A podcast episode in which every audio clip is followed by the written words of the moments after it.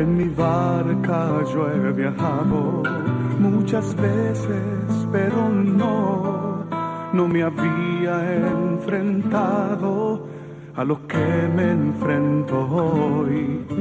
La marea está alterada, no puedo continuar. Necesito quien me ayude, no puedo más. Mi barca se está hundiendo y nada yo puedo hacer, pues no tengo la experiencia que tendría un capitán que va reuniendo esfuerzos. Stella Maris, con el padre Antonio Jesús Martín Acuyo. Auxíame, capitán, no me dejes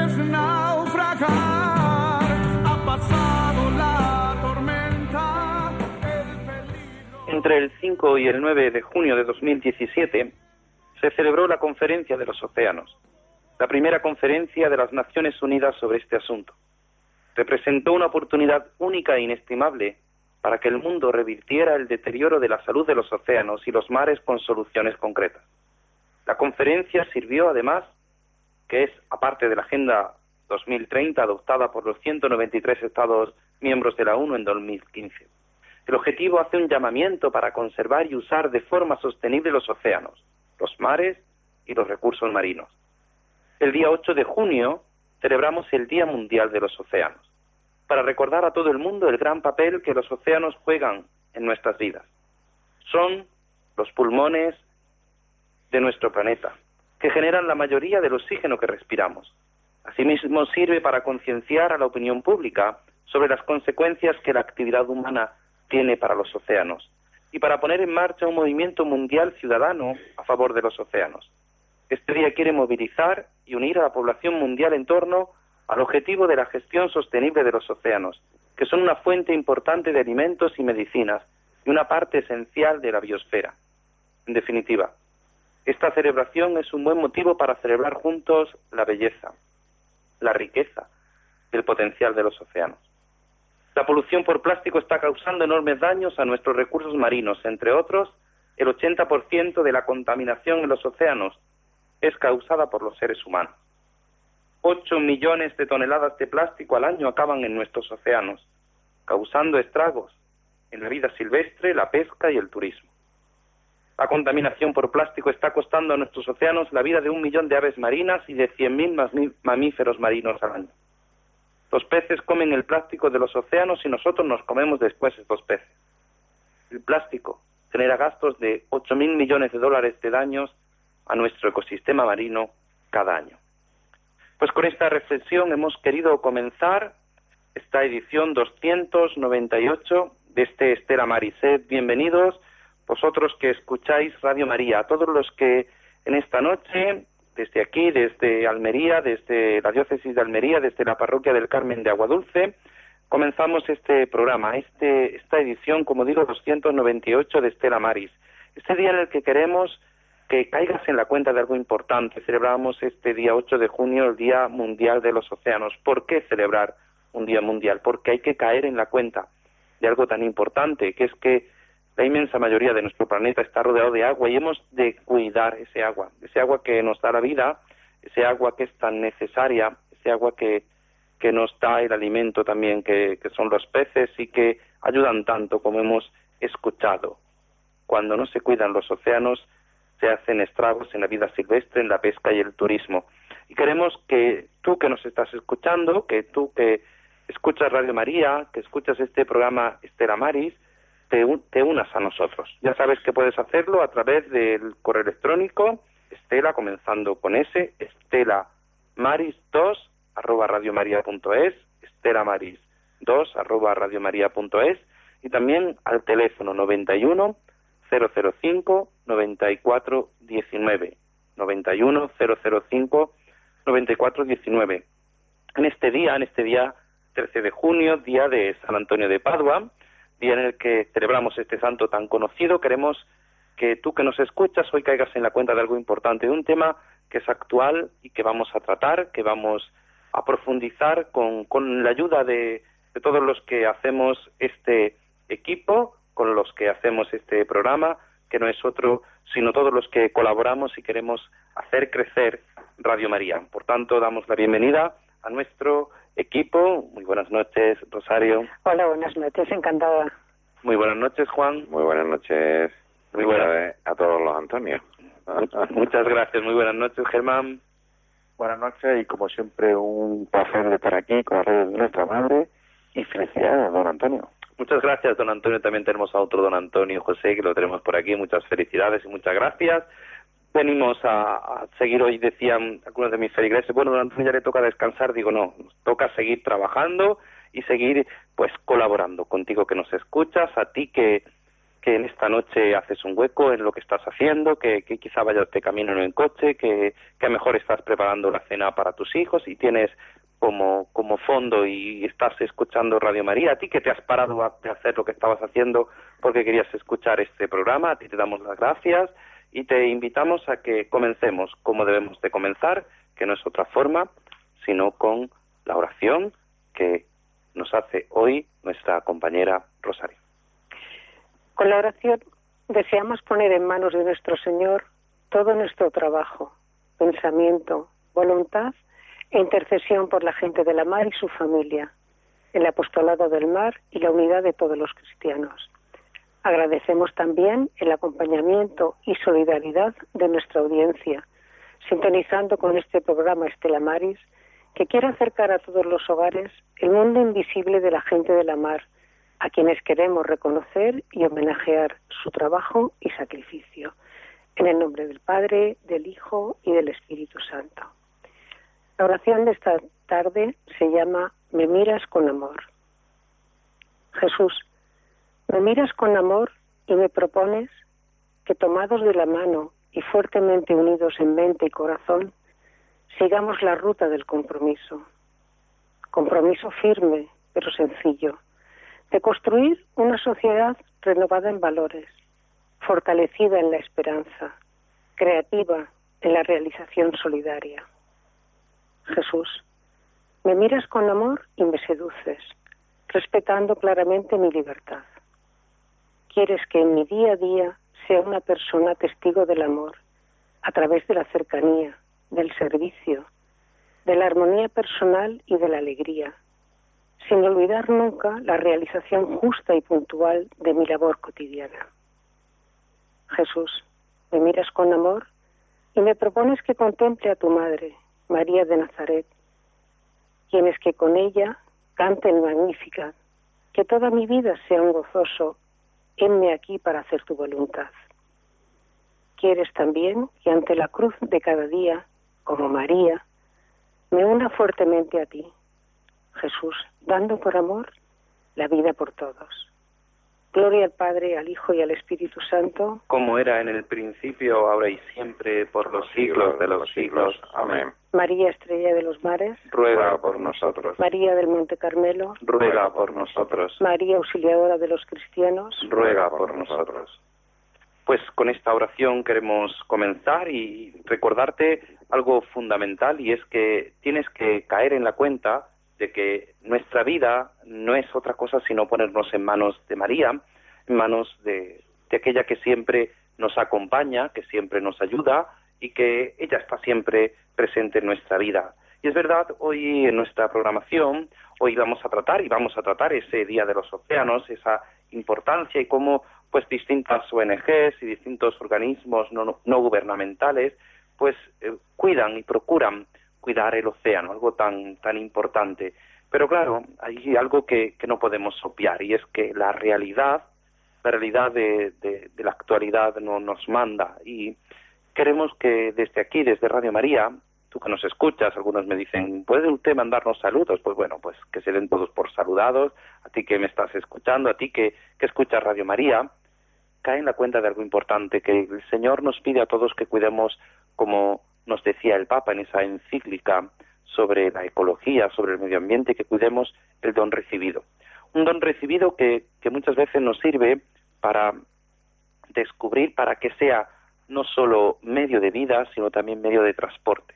Y digo que la actualidad manda porque la actualidad nos hace, nos ha hecho hoy cambiar, cambiar eh, sin duda el guion de, que teníamos previsto en este programa. Muchos delegados de apostolado del mar, muchas diócesis están reestructurando sus organismos y tratando pues algo fundamental es que la pastoral específica, la pastoral que cada diócesis realiza, eh, de un modo especial aquellos que tienen pues puerto, que tienen lugares marinos, que, que gran parte de nuestra de nuestra península y las islas lógicamente pues se dedican al mar, pues están trabajando y están actuando en este apostolado del mar, que a través de, la conferencia episcopal, del apostolado seglar y de un modo especial del apostolado del mar, pues procuran cuidar y, mimar y, actuar y sobre todo, pues como hemos venido haciendo en estos programas atrás, pues sabiendo que cómo se debe actuar o qué cuáles son las acciones que se hacen. Pero muchas veces las acciones de la Iglesia parece que andan como escondidas. Dice, nos decía el Señor el otro día en el Evangelio, que tenemos que ser sal y luz. Sal de la tierra y luz no se enciende una luz y se esconde debajo de un celemín, sino que se enciende para que alumbre a los de casa. Y nosotros queremos que tú descubras que la iglesia alumbra y alumbra a aquellos que, que están a nuestro alrededor, aquellos que, que están con nosotros, aquellos que, que siempre nos acompañan. Y el día 11 escuchábamos el lunes, el mismo día 10 nos llegaba esta noticia. En la madrugada del domingo, día 10 de junio, fueron rescatadas 629 personas, entre las que se encontraban 123 niños, siete mujeres embarazadas, por el barco de la ONG SOS Mediterráneo Aquarius, junto a autoridades italianas, italianas y, y buques mercantes. El rescate tuvo lugar en la costa de Libia, en el Mediterráneo central con algunas complicaciones, sobre todo cuando una de las dos barcas de plástico que estaban intentando recuperar se rompió en medio de la noche y dejó a 40 personas en el agua. El gobierno italiano no ha querido desembarcar a Aquarius en costas italianas. El gobierno de Malta tampoco quiso desembarcar ese barco en costas malteses. Y el gobierno español decidió que ese barco viniera hacia Valencia. Ese barco se dirige ya, se dirige hacia el puerto de Valencia, ha tenido que ser auxiliado y les voy, vamos a leer, voy a leer un, un texto del Papa Francisco el 25 de noviembre del año 2014 en el discurso que el Santo Padre dio al Parlamento Europeo en Estrasburgo, en Francia. Y dijo el Papa, es igualmente necesario afrontar juntos la cuestión migratoria. No se puede tolerar que el mar Mediterráneo se convierta en un gran cementerio. En las barcazas que llegan cotidianamente las costas, a las costas europeas hay hombres y mujeres que necesitan acogida y ayuda. La ausencia de un apoyo recíproco dentro de la Unión Europea corre el riesgo de reivindicar corre el riesgo de reivindicar soluciones particularistas del problema, pero que no tienen en cuenta la dignidad humana de los inmigrantes, favoreciendo el trabajo esclavo y continuas tensiones sociales. Europa, por su propia identidad cultural, tiene que poner en práctica legislaciones adecuadas que sean capaces de tutelar los derechos de los ciudadanos europeos y de garantizar al mismo tiempo la acogida de los inmigrantes. Si es capaz de adoptar políticas correctas, valientes y concretas que ayuden a los países de origen en su desarrollo sociopolítico y a la superación de sus conflictos internos, causa principal de este fenómeno, en lugar de políticas de interés que aumenten y alimentan estos conflictos. Es necesario actuar sobre las causas y no solamente sobre los efectos. Este texto dejó huella, dejó huella en aquellos parlamentarios europeos que escuchaban al Papa, al líder de la Iglesia Católica, al sucesor de Pedro, al vicario de Cristo en la, tierra. Y aquellas palabras nos tienen que iluminar hoy ante esta situación concreta que escuchamos, esta situación concreta que vivimos, esta situación concreta que queremos también dar respuesta, porque la Iglesia siempre ha dado respuesta, porque la Iglesia no deja nunca de ayudar a aquel que se siente necesitado. Por eso, hoy en este día, en este día de los océanos, en este programa, en este, esta edición Estela Maris, en el que recordamos este Día de los Océanos, recordamos que hay que cuidar el océano, pero que es el medio en el que muchos llegan buscando una vida mejor. Y no podemos callarnos. Por eso desde el Apostolado del Mar, desde las delegaciones de inmigración, desde las cáritas parroquiales diocesanas y cáritas española, desde todas las acciones que se realizan en la Iglesia, la Iglesia no se calla. La Iglesia no se cruza de brazos, sino que la Iglesia atiende siempre y en todo momento a aquel que lo necesita. Por eso clama desde nuestro interior ese grito de, necesidad, ese grito que Cristo resucitado nos invita a toda la tierra y nos invita al mundo entero a clamar. Por eso vamos a hacer una pausa, vamos a seguir en esta travesía, aquí en Radio María, aquí en tu radio, en la radio de la Virgen.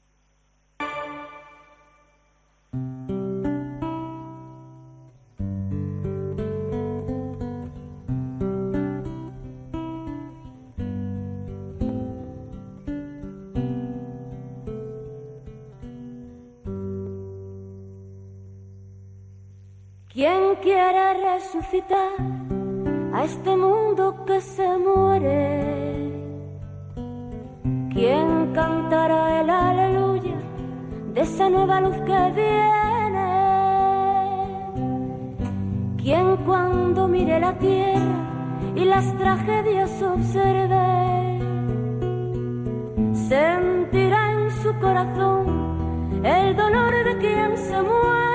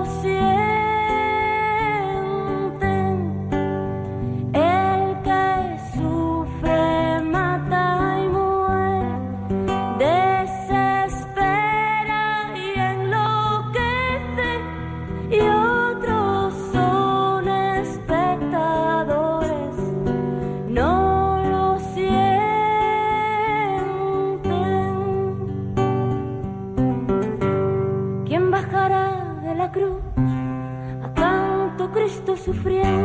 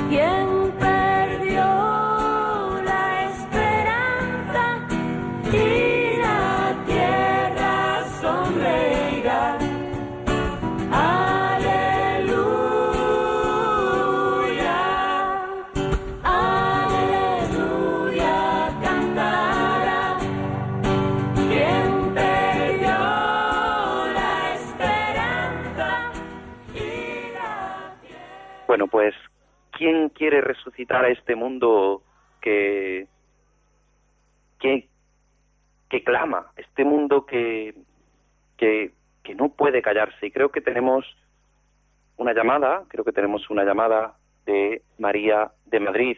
María, muy buenas noches. buenas noches. Es una simple pregunta, es una duda que me ha surgido.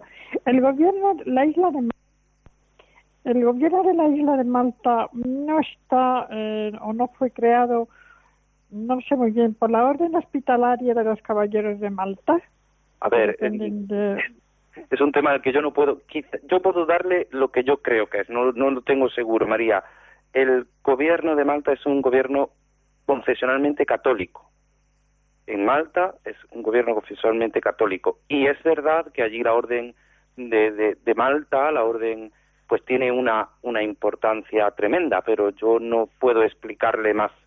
Simplemente yo... Yo no quiero entrar en la, en la creación histórica ni todo esto, pero a mí lo que me ha chocado es que mm, con ese mm, sello de orden hospitalaria, con la fuerza que tienen, o que tienen, con la misión que tienen, mm, ¿cómo es que eh, no aceptan, o, bueno, sus motivos tendrán, pero me ha extrañado un poquito, ¿no? Que, que no hayan sido un poco más hospitalario con estas personas. Pues no sé pues llama, la atención que, que todos, que, que, muchas veces ante las dificultades, eh, los, ante situaciones pues extremas, eh, los gobiernos no, no sepan actuar, pero lo que nosotros tenemos que hacer es, eh, la Iglesia lo que tiene que hacer es dar voz a los sin voz, como siempre ha hecho, y sobre todo descubrir y mostrar ese rostro misericordioso del Señor, que eso es lo que nosotros intentamos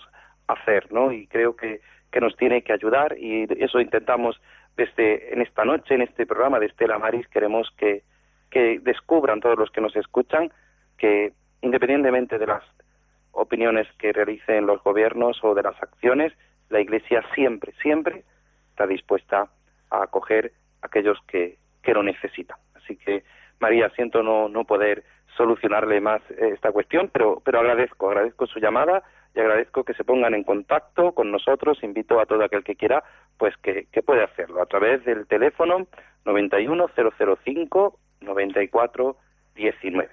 Y les voy a leer, les voy a, para introducirnos en este tema que vamos a abordar ahora, unas, un texto, unas palabras escogidas de, del mismo cardenal Cañizares de hoy, de este mismo día, de este 13 de junio. Ha dicho el señor cardenal Antón Antonio Cañizares, arzobispo de Valencia, ha señalado que Europa tiene que abrir las puertas a los que llaman pidiendo auxilio para vivir, en referencia a las casi 700 personas rescatadas en el Mediterráneo por el barco Aquarius, a los que el arzobispado de Valencia ha ofrecido todos los recursos necesarios cuando lleguen a España. El arzobispo de Valencia ha dicho que estas personas hay que recibirlas con un gran cariño y, con, y un gran amor, porque en ellos vemos una llamada de Dios para salvarlos. No podemos dejar tiradas a estas personas que tanto están sufriendo.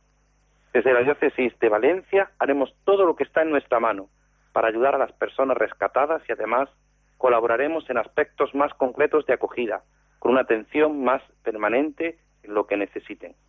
El cardenal Cañizares ha asegurado que los ocupantes del Aquarius recibirán desde la atención inmediata y primaria de alimentación, vivienda, vestidos, sanidad, trato psicológico.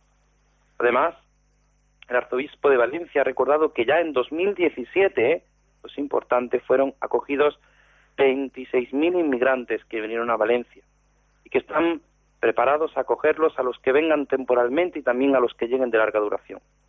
En cuanto a la actitud de Europa respecto a este fenómeno de la inmigración, el cardenal Cañizares ha apuntado que Europa es una comunión de naciones que se basa en unos principios fundamentales, que se basa en los derechos humanos, por lo que hay que hacer frente al gran drama, al gran drama que están planteando esta gente que viene de estos países.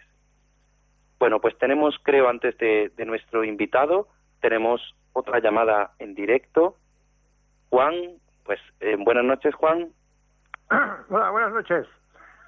Bueno, eh, simplemente era saber por qué otros países católicos, o por lo menos gobernados por eh, políticos o gobernantes católicos como es Polonia, Chequia, eh, Hungría, Malta, no acogen a personas inmigrantes de esa manera, porque saben que eso puede dar problemas.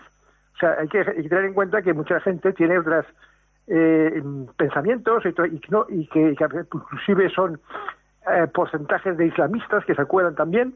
Y claro, todo eso puede traer eh, en el corto o largo plazo problemas. Entonces, claro, aquí no se trata de hacerse el bueno, como ha hecho el Pedro Sánchez, que se ha hecho el bueno. hay que ver las consecuencias.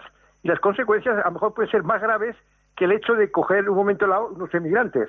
Entonces, claro, eso, es el problema. O sea, por un lado se quiere hacer el bueno, pero por otro lado, por ejemplo, el mismo Pedro Sánchez eh, está dispuesto a, masacrar ancianos, aparte del aborto, eh, en su propio país. O sea, ojo con eso que, muchos políticos corruptos, como también son los de los del Pedro Sánchez y los demás, eh, están dispuestos a dar cosas de cara a la galería, pero las consecuencias pueden ser peores todavía.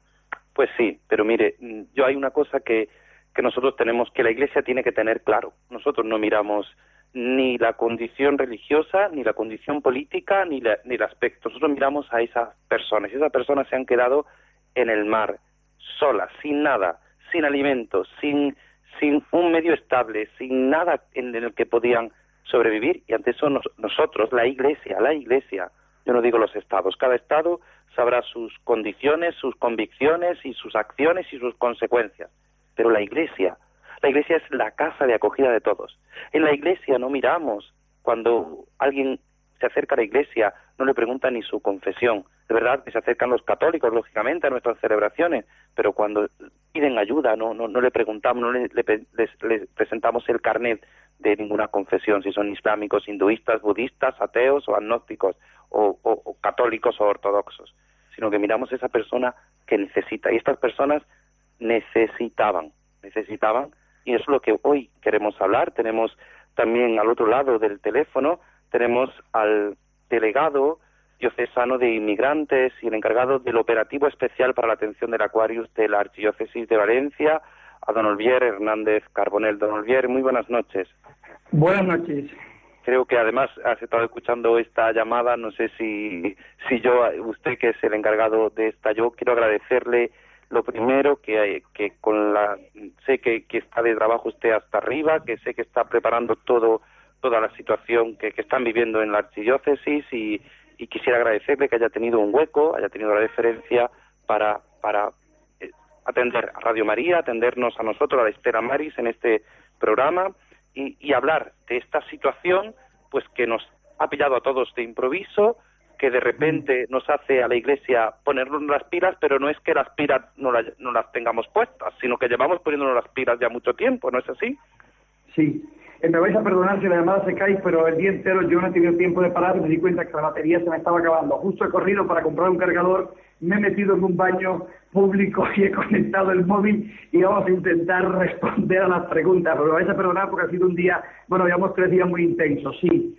Mira, eh, la medida de, la acogida eh, cristiana y la medida de la acogida de la Iglesia es el Evangelio, no hay otro punto de referencia, no hay otro valor. Un cristiano puede hacer análisis político, puede hacer análisis sociológico, eh, puede reivindicar cualquier posición, pero la mirada es al Evangelio, la mirada es a Jesús de Nazaret, el hombre que pasó haciendo el bien.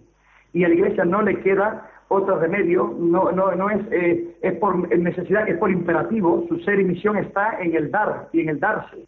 Y el dar y el darse implica que sacamos en defensa de las personas que, que, están a punto de perder la vida. El Mediterráneo se ha convertido en un cementerio, vergonzosamente, en, medio de una Europa eh, desarrollada, democrática y civilizada, y hemos perdido un poco los valores, nos hemos deshumanizado. Entonces, el principio fundamental de actuación es el Evangelio, y desde ahí pues ya podemos empezar a plantearnos otras cosas. Pero yo creo que es fundamental que todo cristiano entienda esto. Más allá de la decisión de un gobierno, de la decisión de la Unión Europea, de la conveniencia o no de recibir mayor o menor número de migrantes, el criterio es el criterio del Evangelio. Yo creo que eso tiene que quedar claro. Claro, y con, e, con ese criterio es lo que habéis venido realizando hasta ahora. A mí me ha llamado muchísimo la atención. Comentábamos nosotros aquí, eh, antes de, empezar el programa, pues que, que en Almería no dejan de venir eh, pateras, no dejan de, de, aparecer en nuestro puerto de Almería, en el puerto de Motril, en el puerto eh, cercanos, no, no, no, no, dejan de atender y, y, llegan a nuestra, a, nuestra diócesis, llegan a Almería, llegan a Granada y los atendemos y como en la nota que, que, hoy decía eh, vuestro el arzobispo, vuestro cardenal, que en el año 2017 habéis acogido a 26.000 inmigrantes, claro, es que sí. esto es nuevo. Eh, vamos a diferenciar, sí, acoger eh, significa, hay distintas modalidades de acoger, precisamente el verbo de los cuatro propuso el Papa este año es de acoger y en eso estamos, pero, pero podemos hablar del año anterior o del otro, pero en este año hemos acogido, es decir, hemos atendido a 25.000 migrantes. De esos, hemos acogido en, en, el sentido de dar formación, de tramitarles papeles, de darles alimentos, de darles ropa, de ayudarles a buscar empleo. Y luego la acogida entendida como un lugar de descanso, como un lugar para vivir, esto ha sido, eh, ha, ha sido más o menos cerca de 300 emigrantes viviendo en pisos concretos de la diócesis. Entre Cáritas, la Delegación Diocesana, el Servicio de Servicio a Migrantes.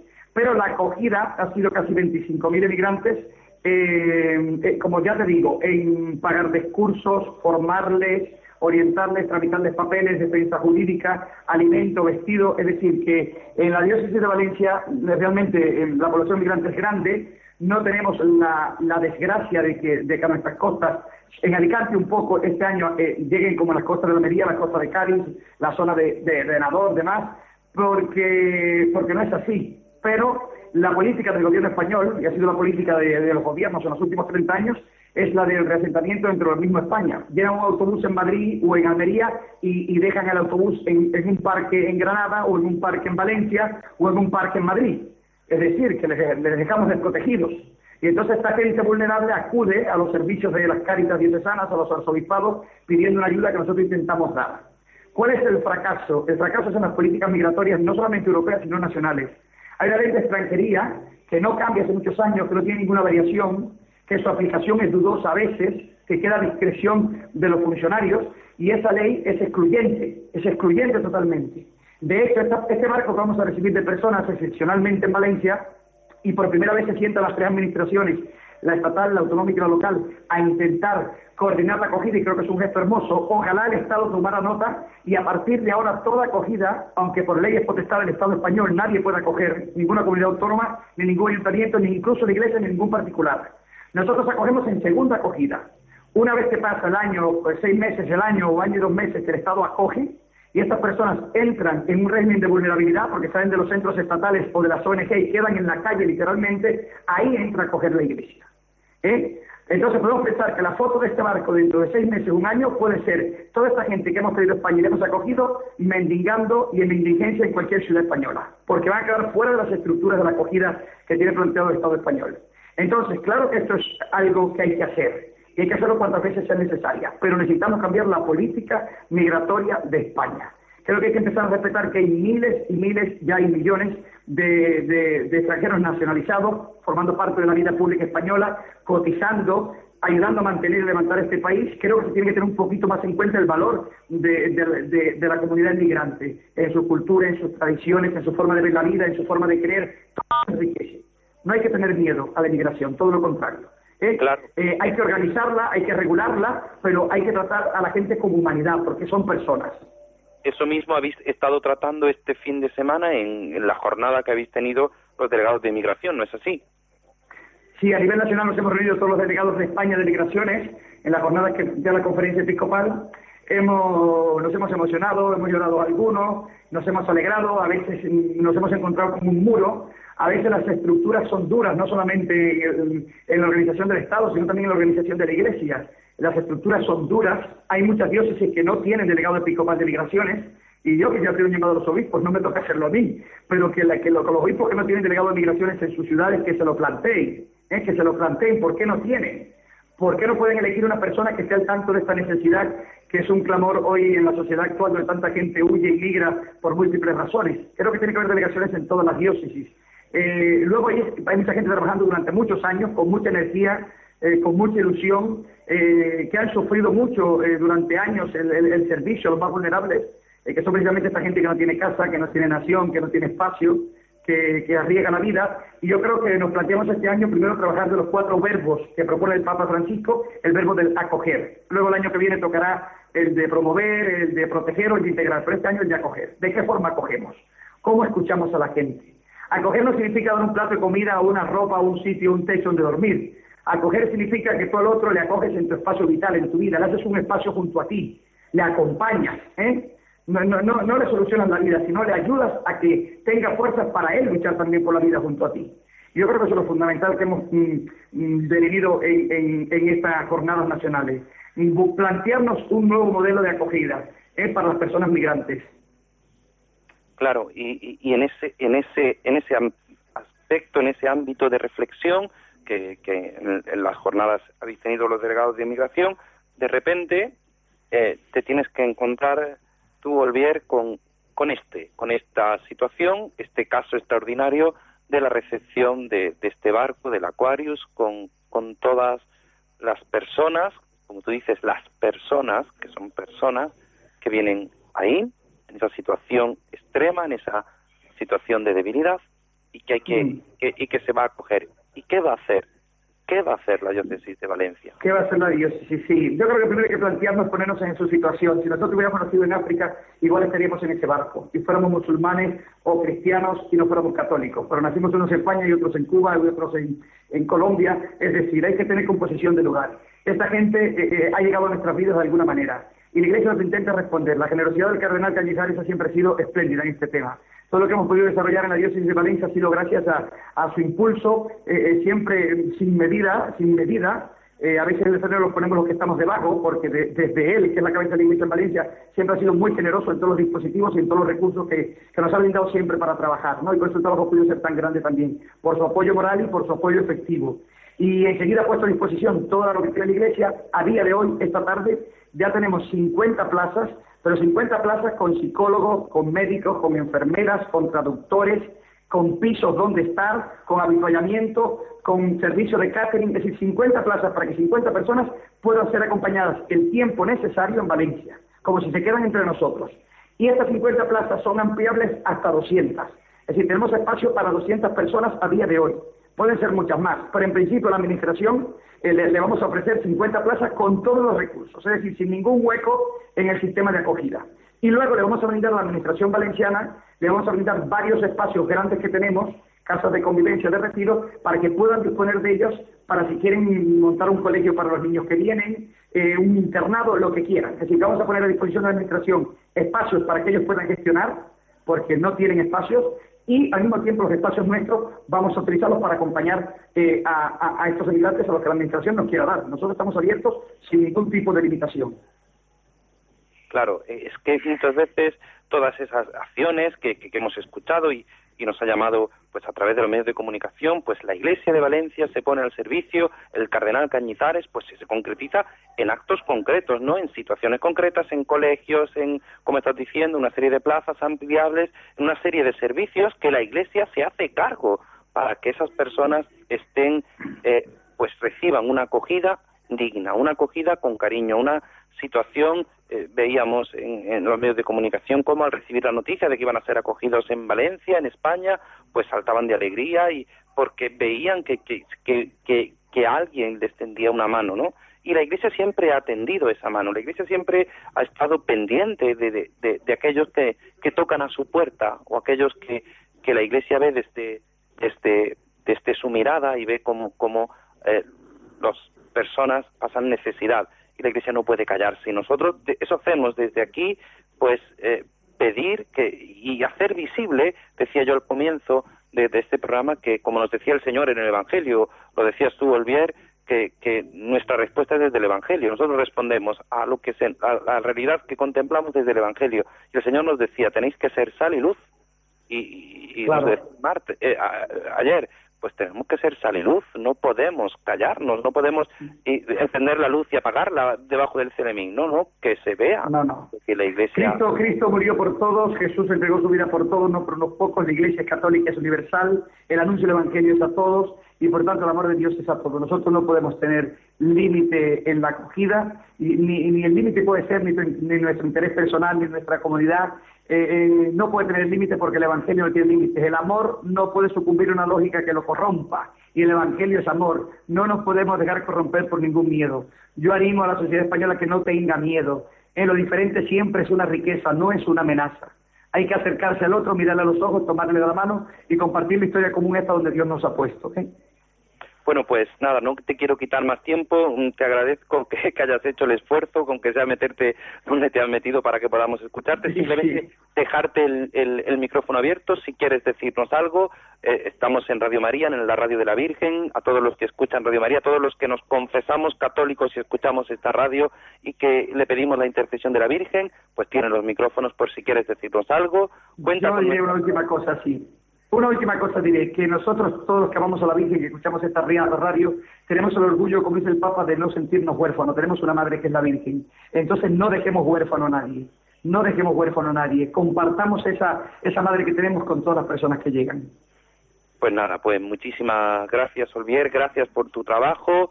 Ánimo. Seguimos rezando por toda la labor que hacéis y, os encomendamos y, en esta madre que es nuestra madre, así que que ella siempre os proteja y que ella siempre os, os ayude. Y con esta intención pues vamos a hacer esta reflexión, esta música que escuchamos que nos ayuda a asimilar lo que estamos escuchando en este programa. Gracias, Olivier. One, two, three, four.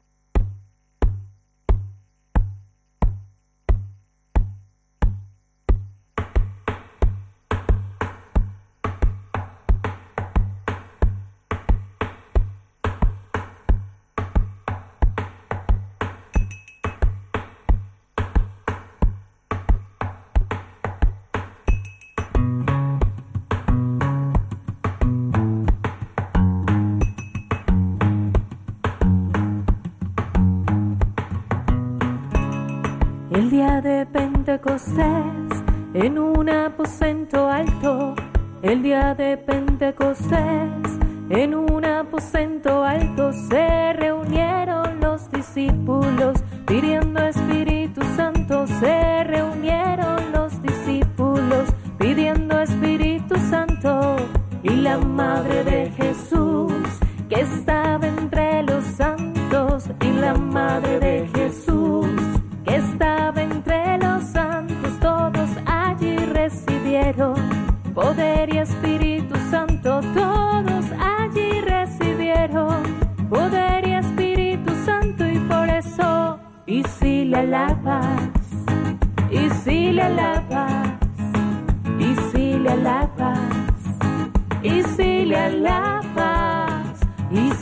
cantas, y si le cantas y si le cantas, y si le cantas, Marta le dijo a Jesús, mi hermano se me murió. Marta le dijo a Jesús, mi hermano se me murió. Marta, quita la piedra, verás la resurrección. Marta, quita la piedra, verás Yo te he dicho que si crees verás la gloria de Dios. Yo te he dicho que si crees, verás la gloria de Dios y por eso.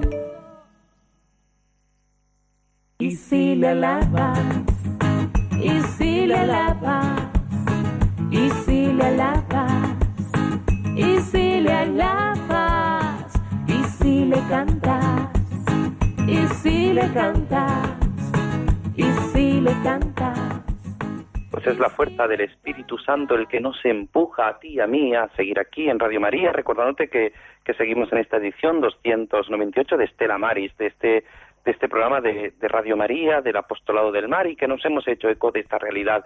Y creo que tenemos al otro lado del teléfono a Juanita de Málaga. Juanita, muy buenas noches. Buenas noches.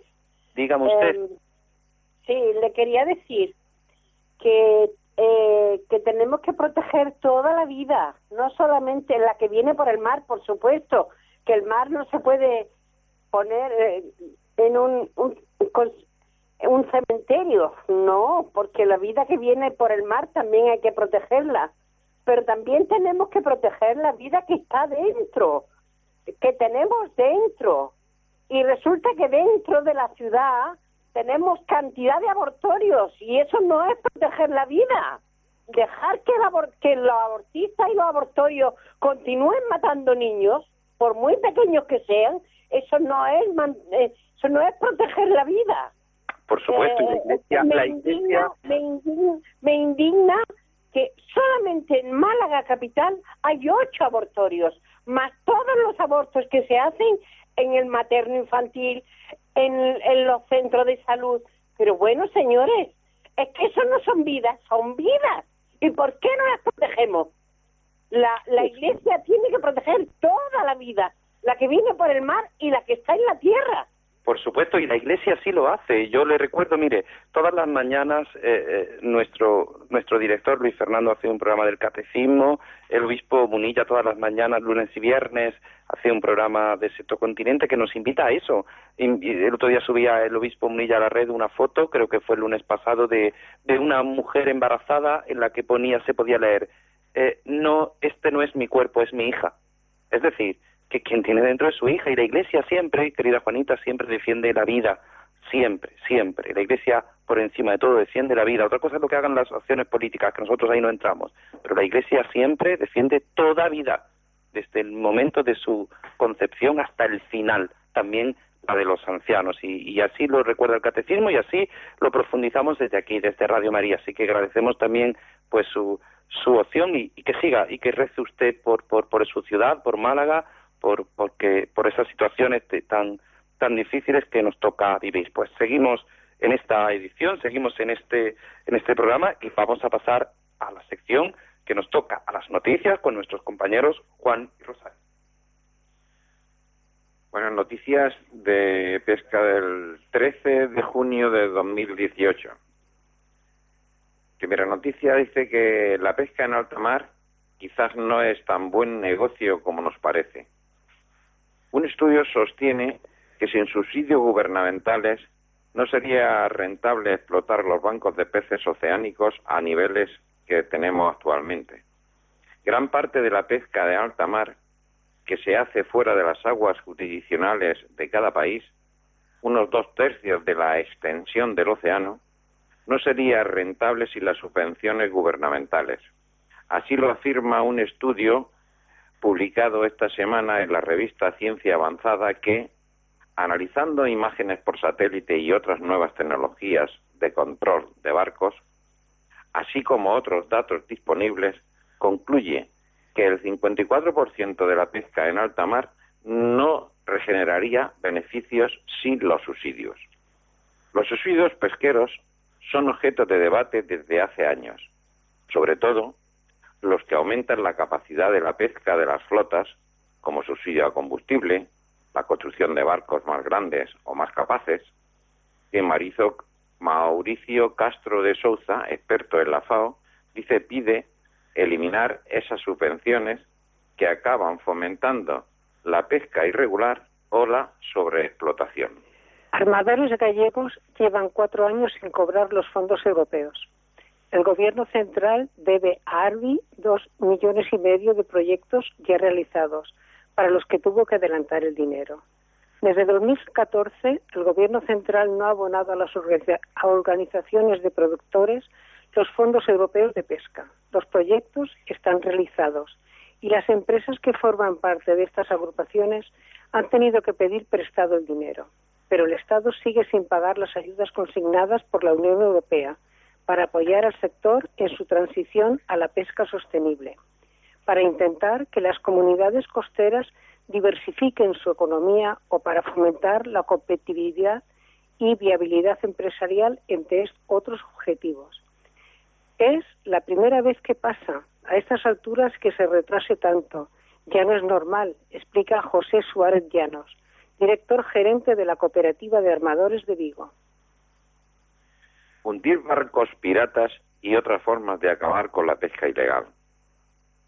La firmeza de países como Indonesia, sanciones comerciales como las de Bruselas y acuerdos globales para erradicar de los puertos el tráfico de capturas ilícitas estrechan la red sobre los piratas del pescado.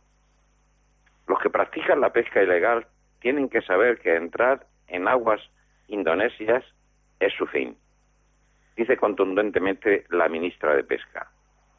El país asiático, con más de 17.000 islas, ha adoptado en los últimos años una política de tolerancia cero con los barcos piratas del pescado. Al que se le pilla violando las leyes, se le hunde el barco. a cañonazos si hace falta. ¿Qué hacemos si no? Les ponemos una multa de un millón de dólares, pero si eso lo ganan en seis meses, de forma ilegal. Ni aquí ni en ninguna otra parte, agrega. La voz del gobierno de Yakarta es una de las más decididas ante este problema de las capturas ilegales, no declaradas o no registradas. Ha sido galardonada con el Premio Titanes de las Finanzas que todos los años otorga Ecofin. El carácter internacional del comercio marítimo nos exige una altísima especialización, abordajes, hundimientos, caída de un tripulante al agua, salvamentos. La navegación comporta unos riesgos que exponen a los barcos, mercantes, pesqueros, deportivos, etcétera, a unos peligros de la mar que en la mayoría de los casos, por fortuna, se pueden cubrir a través de los seguros marítimos, asegura Jaime Avancini, director general de Mutua Pesca, cuya compañía ha recibido esta semana el premio Titanes.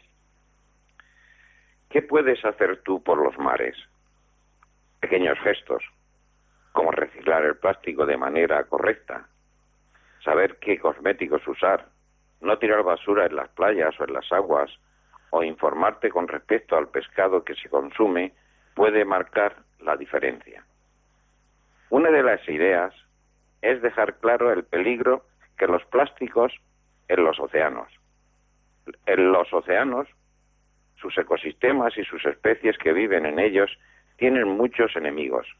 En el cambio climático sigue siendo el principal, además de ser transversal para prácticamente cualquier parte del medio ambiente.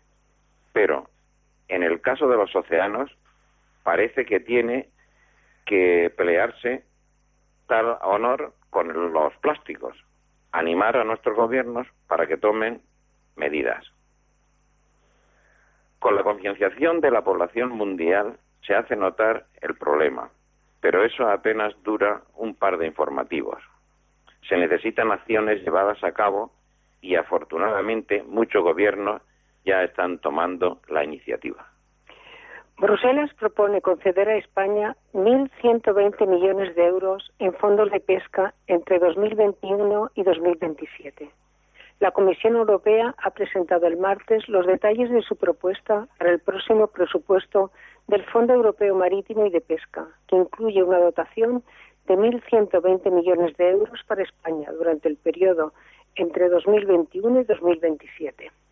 Dentro de los fondos de gestión compartida, España será la que más fondos reciba, con 1.120 millones de euros repartidos en estos años, a mucha distancia del resto de los países con mayor dotación. El objetivo de Bruselas, con la renovación del Fondo Marítimo durante la próxima década, es impulsar la pesca sostenible y la conservación de los recursos marítimos. Los peces emigran al norte para escapar del cambio climático. Centenares de especies se desplazan a latitudes más altas en busca de aguas más frías. Con los datos que arrancan de 1960, un estudio muestra que muchos peces están desplazándose de su hábitat cada vez más hacia el norte. La búsqueda de aguas más frías hará que algunos que se hayan movido de su sitio más de mil kilómetros a finales de este siglo. Los impactos ecológicos o en el sector pesquero de esta gran migración aún no se están aclarando demasiado. Nace el nuevo Consejo Asesor de Pesca, con presencia femenina. Andalucía será la única comunidad autónoma con mujeres del sector. El Consejo proporcionará al sector y a la Consejería un instrumento de consulta. Pues con esto terminamos las noticias y terminamos, pues como siempre terminamos, con la oración invocando a nuestra Madre. Tengo mil dificultades, ayúdame. De los enemigos del alma, sálvame. En los desaciertos, ilumíname. En mis dudas y penas, confórtame. En mis soledades, acompáñame. En mis enfermedades, fortaléceme. Cuando me desprecien, anímame. En las tentaciones, defiéndeme. En las horas difíciles, consuélame. Con tu oración maternal, ámame. Con tu inmenso poder, protégeme. y en tus brazos al expirar, recíbeme. Amén. Nuestra Señora del Carmen, ruega por nosotros. Muchísimas gracias, Rosario, muchísimas gracias, Juan, Antonio, Germán, a todos los que nos habéis escuchado, a los que habéis entrado en directo. Simplemente deciros que nosotros, la Iglesia, desde este programa, desde Radio María, defendemos siempre a la persona, en todo momento, y que no hacemos, como nos decía el delegado de Inmigración, Olvier, lo que hacemos lo hacemos desde el Evangelio, desde salud que ilumina nuestra vida. Que el Señor os siga bendiciendo y que Él siempre os acompañe. La bendición de Dios Todopoderoso, Padre, Hijo y Espíritu Santo, descienda sobre vosotros. Amén. Pues que sigan en nuestra compañía, siguen en Radio María. Un abrazo y que Dios les bendiga. En mi barca yo he viajado muchas veces, pero no, no me había enfrentado a lo que me enfrento hoy. La marea está alterada, no puedo continuar. Necesito quien me ayude, no puedo más. Mi barca se está hundiendo y nada yo puedo hacer, pues no tengo la experiencia que tendría un capitán que va reuniendo esfuerzos. Stella Maris, con el padre Antonio Jesús Martín Acuyo. Auxíame, capitán, no me